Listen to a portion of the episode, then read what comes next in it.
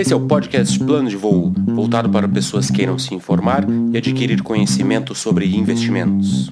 Aqui quem vos fala é Rafael Cordeiro, administrador por formação e analista de investimentos por profissão, apaixonado por finanças e investimentos. O plano de voo é patrocinado pela Inva Capital e ele irá ao ar sempre às segundas-feiras mais próximas do dia 10 e ao dia 20 de cada mês. Nosso podcast é dividido em duas partes. Primeiro, uma parte de cenário, onde nós vamos falar sobre os acontecimentos das últimas semanas, e a segunda parte é um conteúdo que é a pílula do conhecimento. Este podcast foi gravado no dia 21 de junho, domingo mercado financeiro está estável, apesar da conturbação política, e Bovespa voltou a subir na semana que passou e já está com uma alta de 10% no mês. E a ótima notícia é que o Brasil deixou de ficar na lanterninha no G4 do, do rebaixamento das bolsas de valores ao redor do mundo. Os, os índices que, que mais caem continuam sendo o índice da Áustria, o índice da Espanha, mas o Ibovespa passou, está lá próximo dos top 15 piores, mas já está com um desempenho muito melhor do que estava, está caindo no ano só 16%. A média mundial está próxima de 6%. Próxima não, a média mundial está em 6%, o índice SP500 dos Estados Unidos está caindo 5% no ano. E o Ibovespa, pelo incrível que pareça, agora é uma das melhores recuperações, porque o nosso mercado brasileiro havia caído bastante. Desde o fundo do poço, alcançado lá no dia 23 de março, o índice Ibovespa, principal da Bolsa de Valores do Brasil, sobe 52%. Se for ver desde aquela data, está subindo muito melhor do que o SP500, que é uma das vedetes aí do momento, que está subindo 38%, assim como é MSCI World, que mede a oscilação dos preços de ações ao redor do mundo todo também subindo 38% desde o dia 23 de março. O Ibovespa deixou de ser o patinho feio das bolsas mundiais. Não está como o Nasdaq, que tem muito peso de empresa de tecnologia e sobe, está eh, positivo já no ano. Deixa eu olhar aqui, o índice Nasdaq está subindo 10% no ano, isso mesmo, está subindo 10%. Interessante observar que o índice Dow Jones ele cai 10% no ano, porque o índice Dow Jones tem um peso menor das empresas de tecnologia. As principais empresas do SP500 hoje são de tecnologia. É, Apple, principal delas, Google, Microsoft. Então, várias empresas de tecnologia que têm peso no Nasdaq também têm é, peso no índice SP500 maior do que no Dow Jones, que está subindo menos. Então, esse cenário de bolsa de valores, uma boa recuperação. O dólar, o dólar voltou a subir um pouco, o dólar havia experimentado lá caído 5, chegou a bater 4,88 mas voltou a subir agora nas últimas semanas. E a grande notícia da semana, do mês, talvez, talvez uma das importantes notícias do ano, é que a taxa básica de juros foi cortada pelo Banco Central na última reunião do Compom e agora está em 2,25% ao ano. Taxa Selic é a taxa meta Selic, é a taxa de referência para os empréstimos que ocorrem no mercado financeiro. Então, 2,25% ao ano, a taxa CDI, que é a taxa que você costuma negociar quando vai aplicar num CDB, no banco ou até mesmo na corretora, ou CRI, CRA, os títulos pós-fixados, eles tendem a seguir o CDI. CDI ele é muito similar à taxa Selic. Então aí 2,2% ao ano, é isso mesmo. Um ano inteiro para você ganhar 2%, que vai ser muito próximo da inflação nesse ano. E no ano que vem a inflação deve voltar a subir, a taxa básica de juros deve também voltar a subir no ano que vem, mas ainda está muito cedo para a gente falar de taxa de juros no ano que vem. Fato é, investimento conservador hoje não te rende muito mais do que 2% ao ano. O Brasil agora está junto com as principais economias do mundo pagando quase zero de taxa de juros. As principais economias do mundo, então alguma delas pagando ainda taxa negativa, mas o Brasil está muito próximo delas, não está mais num cenário tão distante e talvez por isso que o mercado não esteja tão preocupado com o aumento da dívida, até porque o endividamento vai subir em todos os países do mundo, em todos não, né, mas na grande maioria dos países do mundo, não vai ser uma grande preocupação, até porque a taxa de juros no Brasil está inferior e a taxa e o endividamento do Brasil vai subir tanto quanto de outros países, talvez um pouquinho mais. Preocupação para isso é mais para o final do ano, mas para o ano que vem. A preocupação de agora continua sendo o coronavírus. O nosso país hoje é o lugar onde mais mortes temos por dia, desde o final do mês passado, na verdade, que a gente observa aí um número de mortes próximo de mil óbitos diários. Pelo menos não aumentou. Por que, que não aumentou? Porque alguns estados que estavam com um desempenho bastante ruim em relação ao coronavírus, Amazonas, Pernambuco, Pará e Ceará, todos esses quatro estados apresentaram bastante melhora na, nas últimas semanas. Infelizmente, o estado de São Paulo, que mortes por mil, um milhão de habitantes ainda não é tão alto comparado com os outros estados que acabei de citar, mas voltou a crescer o número de mortes nas últimas semanas em São Paulo. Rio de Janeiro tinha caído inicialmente e voltou a crescer também mais recentemente. E por conta da piora nos dois maiores dois mais dois dos mais populosos estados do nosso país, aí Rio de Janeiro e São Paulo, por conta do, da piora nesses dois lugares, que a média no Brasil continua sem cair, mas parece termos alcançado um platô, como muito falava o governador Cuomo lá de Nova York, parece que temos alcançado um platô, mas não começou a cair por conta de alguns estados que estão subindo. Os estados do sul que se liberaram também começou a crescer um pouquinho, mas ainda está numa condição bastante favorável, com mortes de menos de mil óbitos desde o início da pandemia. Então o Brasil tem teria que nas próximas semanas aí começar a melhorar para não fazer tão feio. Mortes por um milhão de habitantes, a média ainda está razoável, muito inferior do, dos países europeus, do, dos Estados Unidos também. Mas se não começar a desacelerar, principalmente no estado de São Paulo, a gente vai ver a coisa piorar. Espírito Santo está piorando um pouquinho, Bahia também está piorando um, um pouquinho. Agora, uma coisa interessante de observar é que alguns desses estados que tiveram um nível bastante ruim, eu diria, de no cenário do Covid-19 são estados que, por exemplo, têm um nível de coleta de esgoto bastante baixo. Fui pesquisar sobre isso na cidade de Belém, apenas 13% dos habitantes têm coleta de esgoto em suas residências. Manaus é, um, é muito parecido, apenas 12% das, da, dos habitantes têm coleta de esgoto em suas casas. É, então a gente observa que o pessoal são cidades que, que têm uma precariedade talvez maior de saneamento básico, então talvez isso tenha contribuído também para o pessoal lavar menos a mão, passar menos álcool gel. Infelizmente são lugares mais pobres. Agora, São Paulo e Rio de Janeiro precisam tomar cuidado porque lá está crescendo, o Espírito Santo também voltou a crescer. Então, o cenário está estável, pelo menos não está piorando, continua sendo necessário observar. Uh, então, o cenário do coronavírus, eu acho que é esse. A política brasileira também entrou no foco, quer dizer, a política brasileira está sempre em foco. Inclusive, tenho conversado a cada 15 dias com o pessoal lá de Brasília para tentar me ajudar a identificar o cenário do, da política brasileira. Queiroz, que nem precisa falar, foi, foi preso e o STF julgou constitucional o inquérito das fake news. Então, as fake news pode é, chegar na família Bolsonaro. Fake news já chegou, na verdade, no muitos apoiadores do atual governo. E lá embaixo, lá embaixo estou falando porque falando mais ao, ao, sul do nosso país, na verdade em Atibaia, foi preso Queiroz, que corre o risco de fazer uma delação, a esposa dele tá para ser presa também. E então começa a apertar o cerco em cima da família Bolsonaro.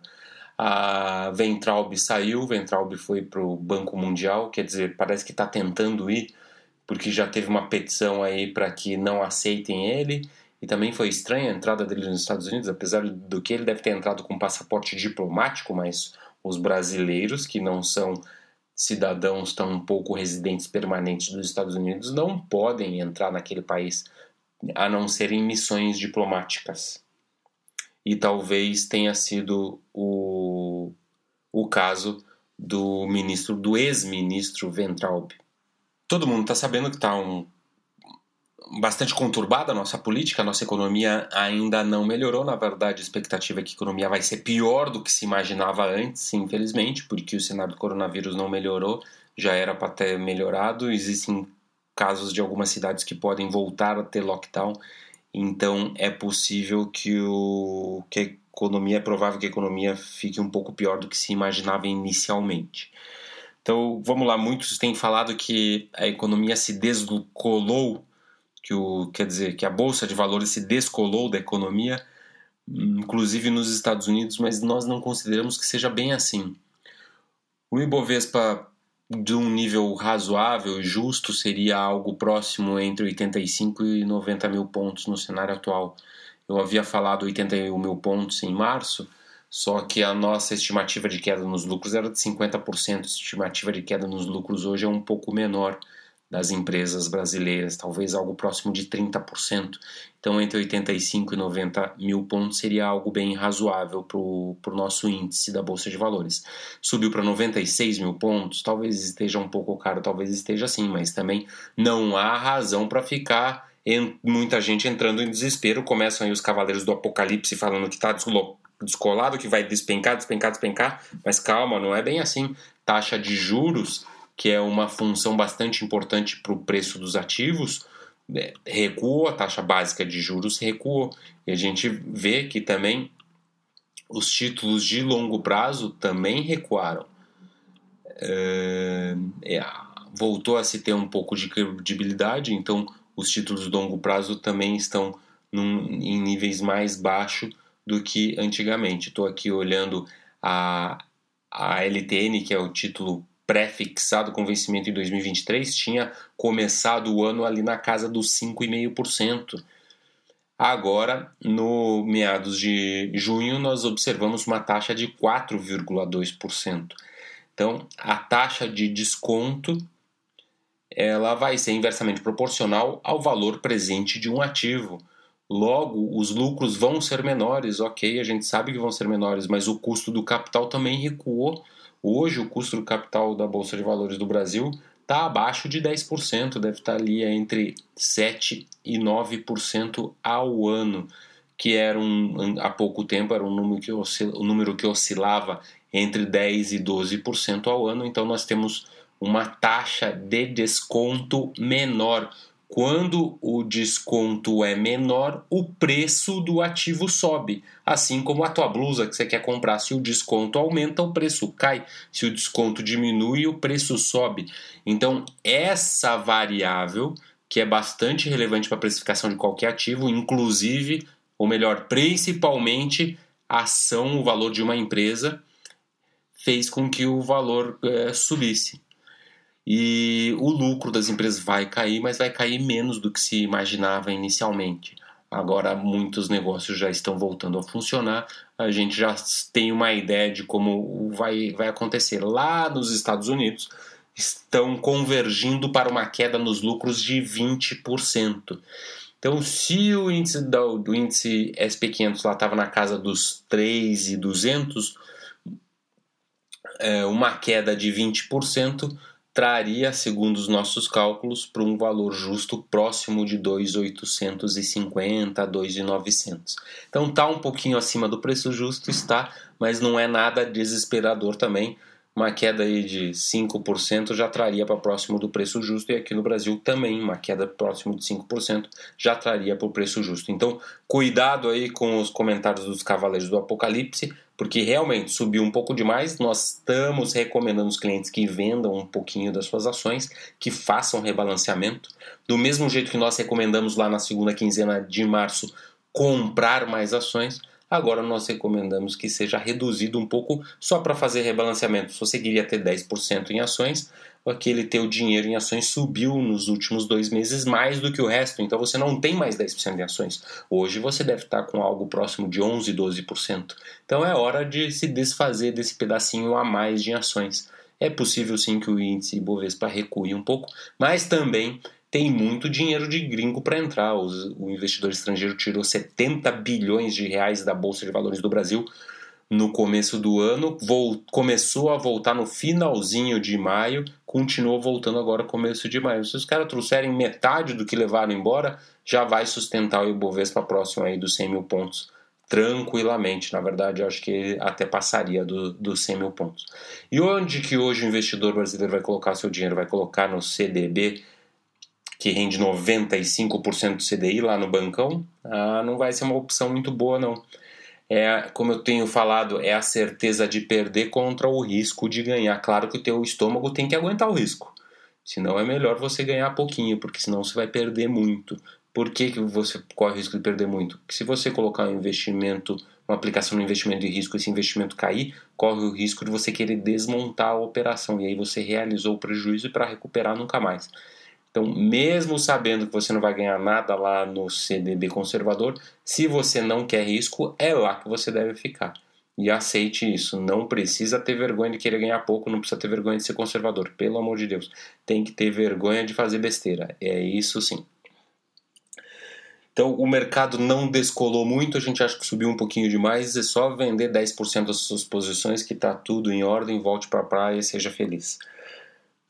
Então, eu acho que sobre o, o cenário é esse: continua a bagunça política, um pouquinho pior do que antes. A economia vai sofrer um pouco mais do que imaginávamos, mas a taxa de juros está baixa e, e a expectativa de queda nos lucros parece estar convergindo para algo próximo de 30%.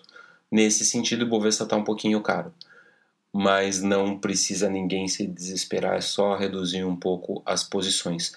Os títulos públicos, os títulos públicos voltaram a se valorizar agora no mês de junho. Não vejo espaço para maiores valorizações de maneira relevante, eu diria assim. Talvez só os títulos de mais longo prazo teriam um pouco de espaço ainda para se valorizar. As, aqueles que acompanham o IPCA, Tesouro IPCA+, esses talvez ainda tenham espaço para se valorizar um pouco mais. Fundos imobiliários é uma classe que está sofrendo e que deve continuar sofrendo por mais um tempo. Então, dessa classe você não pode esperar muito. O mercado imobiliário residencial hoje não acredita que vai sofrer tanto esse ano. Entretanto, o mercado imobiliário comercial não vai ser nada bom e deve demorar um bocado para recuperar. Muitos CEOs têm divulgado, muitos diretores, presidentes de empresa têm divulgado que pretendem ficar talvez com parte da equipe em home office pelo resto da eternidade. Então vai sobrar metro quadrado. Algumas empresas estão reduzindo de tamanho por conta da crise econômica, vão ter que devolver metro quadrado. E outras empresas nunca mais terão toda a sua equipe dentro do, do escritório. Então vão demorar aí dois anos, talvez três anos para preencher de volta os seus escritórios e até lá ninguém vai precisar de mais metro quadrado. Então o mercado comercial não vai ser fácil. Particularmente, eu acredito que o mercado de edifícios comerciais vai ser pior do que o de shoppings, porque o de shoppings em algum momento eles vão recuperar nos próximos 12 meses. Agora os edifícios devem demorar uns 2, 3 anos para se recuperar. Por isso que é sempre importante diversificação. A gente não sabe o que vai por vir e até conseguir identificar o que está vindo, a onda já passou. Então precisa sempre diversificar, precisa tomar cuidado. Vamos agora para a pílula do conhecimento. Hoje não falaremos com ninguém, vou só falar sobre um tema bastante controverso, até eu diria: day trade. E essa é a forma como se denomina as operações de curtíssimo prazo. Fala assim day trade porque é como o, se o investidor comprasse um ativo num dia e o vendesse dentro do próprio dia. Essas operações não precisam ser necessariamente fechadas no dia, mas o day trader é como se costuma falar esses investidores que costumam trabalhar com operações de curtíssimo prazo. Day trade é sim uma brincadeira muito perigosa e que as pessoas precisam tomar cuidado. Normalmente, em momentos que a bolsa de valores sobe, os day traders voltam a operar com mais atividade e muitas vezes são day traders iniciantes. Naquele período que a bolsa de valores subiu pela primeira vez em cinco anos, cinco anos consecutivos, que foi lá entre 2002 e 2007, muita gente começou a virar day trader e alguns ganhavam um pouquinho mais claro, com o mercado em alta fica um pouco mais fácil de ganhar, até porque as pessoas têm uma dificuldade de ficar vendido. Opa, ficar vendido é um tema para uma outra pílula e tomem cuidado com isso. Em outro momento a gente fala disso. Então é, é mais fácil ganhar. No ano passado também a bolsa estava no quarto ano consecutivo de alta, muita gente começou a operar e fazendo essas brincadeiras de day trade. Muitos jovens fazem isso. E eu vou contar a história para vocês de uma pessoa, o João Pequeno. João Pequeno era um rapaz recém-formado, tinha uns 20 e pouco, poucos anos, tinha saído de um emprego onde ele trabalhava, pegou uma rescisãozinha lá e queria brincar com o mercado financeiro, queria ganhar dinheiro não trabalhando para os outros, mas operando no mercado financeiro. Nessa época eu trabalhava numa corretora de valores e, e, e, observei o ocorrido. Ele fez alguns cursos de análise gráfica e foi querer começar a operar day trade eh, no mercado de ações e também no mercado futuro. Na época hum, era menos do que o valor de um carro, agora não me lembro, mas deveria ser algo em dinheiro de hoje, uns 30 mil reais, 20 mil reais, metade aí do, do valor de um carro, eu diria, e esse dinheiro durou dois meses. É, depois de diversas operações, ao longo de aproximadamente 60, 90 dias, acabou 100% do dinheiro. E sabe que esse não foi o único caso que eu vi? Essa pessoa acabou não ficando desesperada, era, um, era jovem, trabalhador, não tinha medo do trabalho, poderia facilmente recuperar esse dinheiro em um ano, dois anos, seis meses trabalhando. E foi uma experiência até interessante, porque o que a gente observa às vezes, que é um erro, são pessoas com patrimônio muito maior querer fazer day trade e brincar na bolsa de valores depois de vender uma empresa, depois de vender um imóvel, depois de juntar um bocado de dinheiro.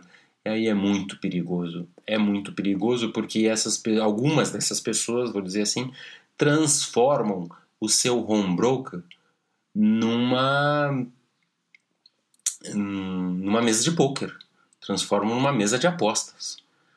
Eu diria até nem poker, transformam numa roleta que é só sorte mesmo, que o poker, o pouco que eu entendo, você consegue ter um pouco de técnica e ter um desempenho melhor do que seus adversários. Agora, numa roleta é mais difícil, é só sorte ou azar. O problema é que nesse mercado você sempre vai ter o pênalti da transação. Qual que é o pênalti da transação? Quando você compra, você vai pagar uma corretagem, quando você vende, você vai pagar uma outra corretagem, quando você ganha, você vai ter que pagar imposto.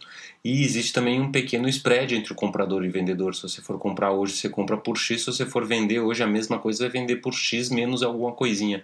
Então a soma de tudo isso traz muito custo. E no médio prazo, existe uma tendência das pessoas, mesmo ganhando 50% das vezes, perderem dinheiro, porque tem todo o custo da transação.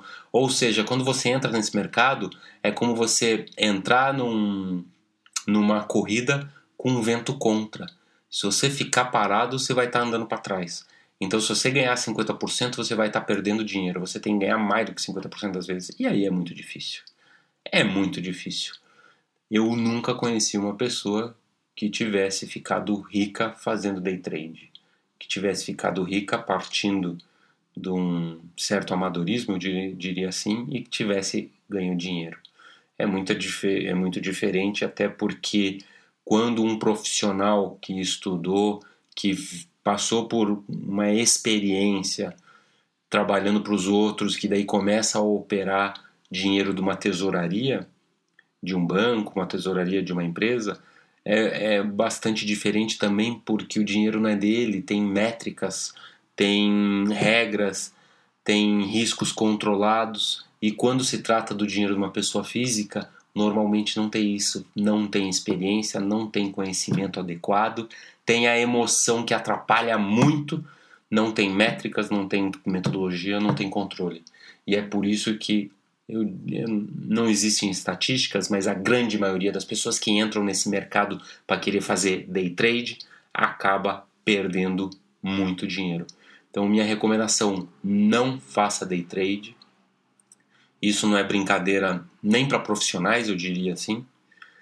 E a certeza que você tem é que você vai sofrer. Então, se você não é maluco e não quer perder dinheiro, não entre nessa de querer fazer day trades investimento no mercado financeiro é para médio e longo prazo. Pode-se fazer uma ou outra estratégia por 30 dias, por seis meses, por um ano? Pode-se. mas o ideal é que as suas estratégias sejam estratégias de médio e longo prazo um, dois, quatro, cinco, dez anos. Isso sim. Quando nós fazemos alguma recomendação de ações, por exemplo, nós nunca a fazemos esperando resultado em poucos meses. Quando isso ocorre, costuma ser na verdade sorte, porque o, a, onde nós estamos olhando não é para o dia de amanhã, nós estamos olhando para seis meses, um ano, dois anos. E dando tudo certo, nós continuamos com a posição, esperando que a ação suba ainda mais. Nós só saímos quando encontra-se uma oportunidade muito melhor ou quando se para de acreditar que aquele case, que aquela empresa continuará dando resultado. E o, o mesmo pode ser também para dólar. E, e dólar, sabe, é algo o mais difícil de tudo de você prever. E se você quiser fazer operações de dólar, você tem que fazer uma vez a cada três anos, uma vez a cada cinco anos. Nada de day trade. Quem ganha com day trade não são os investidores. Tome muito cuidado com isso e tenha um comprometimento maior com o seu próprio patrimônio. Então, esse é o recado de hoje, essa é a pílula do conhecimento de hoje. Muito obrigado a todos e até o próximo podcast. Tenham todos ótimos investimentos.